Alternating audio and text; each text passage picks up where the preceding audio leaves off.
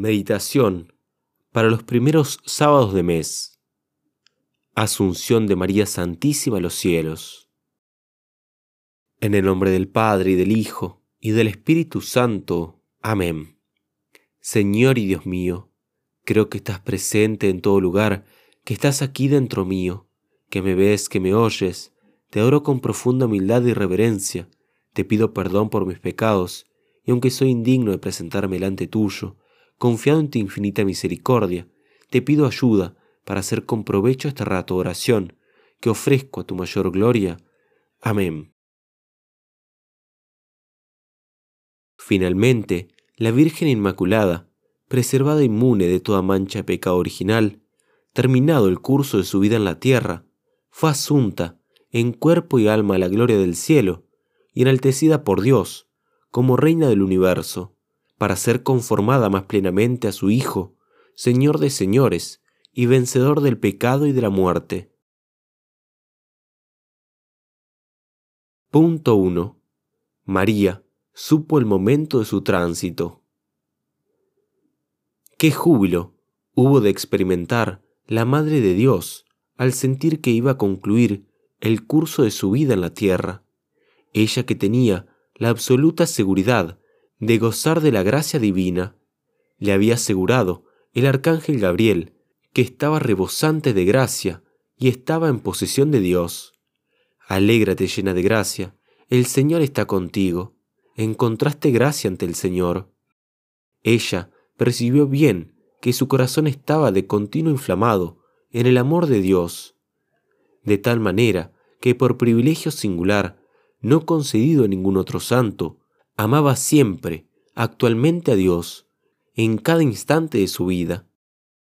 De María se dijo en los sagrados cantares, ¿quién es esta que sube por el desierto como columnita de humo, hecho de aromas de mirra y de incienso y de todas las esencias? Su total mortificación, simbolizada en la mirra, sus fervorosas oraciones, que significaban el incienso, y todas sus virtudes unidas a su perfecto amor a Dios, encendían en ella un incendio tan grande que su alma tan bella, del todo consagrada al divino amor y abrazada por él, la elevaban constantemente hacia Dios como columnita de humo, exhalando suavísimo aroma. El amor divino la sostenía en vida y el amor divino la transportó al cielo, pues la Virgen, como dice San Ildefonso, o no podía morir, o sólo podía morir de amor.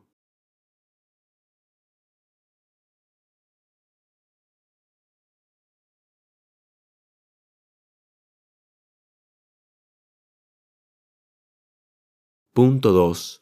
Dichoso tránsito. Después de la ascensión de Cristo, quedó María en la tierra para atender a la propagación de la fe, por lo que a ella recurrían los apóstoles y discípulos de Jesucristo. Ella les solucionaba sus dudas, les reconfortaba las persecuciones y les animaba a trabajar por la gloria de Dios y la salvación de las almas redimidas. Con mucho gusto permanecía en la tierra, comprendiendo que esa era la voluntad de Dios para el bien de la iglesia, pero sentía el ansia de verse junto a su Hijo que había subido al cielo. Donde está tu tesoro, dijo el Redentor, allí está tu corazón. Pues sí, María no amaba otro bien más que a Jesús. Estando Él en el cielo, allí estaban sus ansias y deseos. Nuestra Santísima Virgen tenía por escuela la eternidad, siempre desprendida de los bienes materiales. Tenía por maestra a la verdad de Dios, obrando en todo según sus divinas luces, por espejo a la divinidad, pues sólo se contemplaba en Dios para conformarse en todo a su divino querer, por adorno su devoción, siempre prontísima a seguir el divino beneplácito, por su único descanso Dios, ya que en unión del todo con Él encontraba toda su paz. Andaba consolando su corazón enamorado en aquella dolorosa lejanía, visitando los santos lugares en donde había estado su hijo, la cueva de Belén, donde había nacido, la casa de Nazaret, donde había vivido tantos años, el huerto de Getsemaní, donde comenzó su pasión, y el pretorio de Pilatos, donde fue flagelado, también el lugar donde fue coronado de espinas, pero con más frecuencia visitaba el Calvario, donde el Hijo entregó su espíritu, y el Santo Sepulcro, donde ella lo había colocado.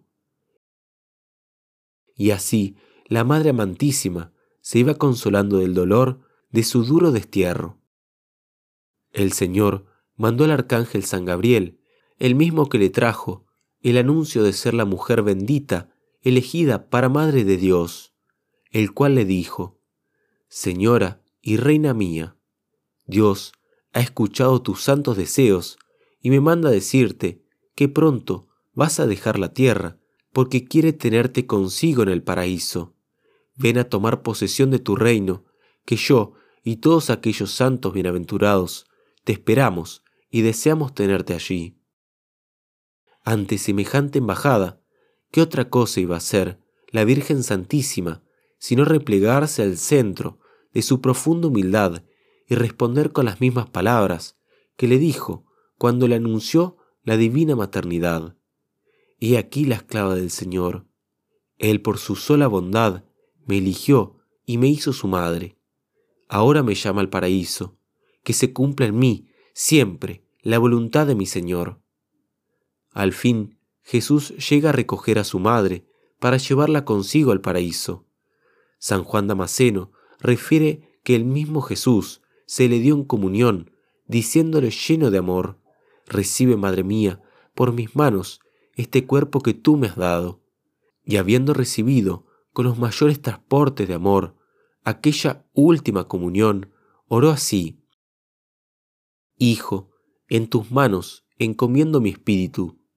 Te entrego esta alma que tú creaste tan enriquecida de gracias desde el principio, preservada de toda culpa por pura bondad tuya. Te encomiendo mi cuerpo, del que te dignaste recibir la carne y la sangre. Te encomiendo también estos amados hijos que quedan afligidos más que yo. Bendícelos y dales las fuerzas para realizar maravillas para tu gloria. Y entre esplendores y alegrías, su Hijo, con todo su amor, la invitó a seguirlo entre llamas de caridad y suspiros de amor. Párate a contar el sinnúmero de ángeles que en legiones apretadas bajan del cielo para acompañar el triunfo de María, sus músicas e himnos de gloria, hienden los aires con las más suaves y dulces armonías. El gozo que experimentan es inexplicable. Dios ha aumentado hoy su gloria y felicidad. Qué cortejo tan hermosísimo. Todos brillan con nueva luz en este día y no obstante, en medio de ellos, como la luna entre las estrellas, destaca el brillo y el esplendor de la purísima hermosura de la Virgen, que de la mano de su Hijo va lentamente dejando la tierra, pisando las nubes y atravesando las más altas esferas, llega a las mismas puertas del cielo, donde nuevos ángeles, impacientes, salen a esperar la llegada de aquella magnífica procesión que sube de la tierra al cielo. Y así, aquella hermosa paloma fue asunta a la gloria bienaventurada, donde es y será reina del paraíso por toda la eternidad.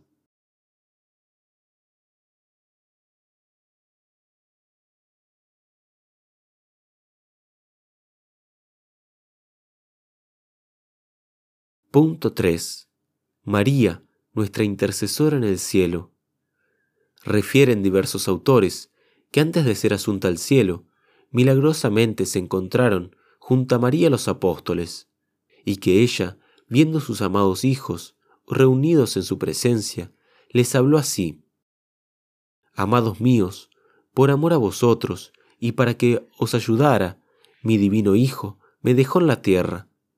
Ahora ya la fe santa se ha esparcido por el mundo, y ya ha crecido el fruto de la divina semilla, por lo que viendo mi Hijo que no era necesario mi presencia en la tierra, y compadecido de mi enseñanza, escuchó mis deseos de salir en esta vida e ir a verlo en el cielo.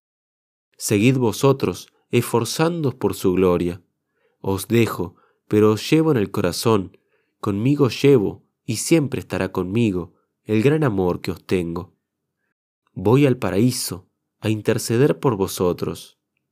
Así lo refiere San Juan Damasceno cuando dice, No, hijos míos, comenzó a hablarles dulcemente la amabilísima señora. No es este el querer de Dios. Estad contentos, cumpliendo lo que Él ha dispuesto sobre mí y sobre vosotros. A vosotros os corresponde seguir trabajando por la gloria de vuestro Redentor y para ganar la eterna corona. No os dejo porque quiero abandonaros, sino para ayudaros mejor con mi intercesión y protección en el cielo ante Dios. Quedad contentos. Es así que desde el cielo participa en la difusión de las gracias con su intercesión maternal, y desde allí la piadosa Madre nos mira a los que estamos aún en este valle de lágrimas, y se apiada de nosotros y nos regala su ayuda, si así lo queremos. Roguémosle siempre que por los méritos de su bienaventurada asunción nos obtenga una muerte santa, y si a Dios así le place, nos alcance morir en sábado, día consagrado al culto de la Virgen, o un día de la novena en su honor, como lo han obtenido tantos devotos suyos.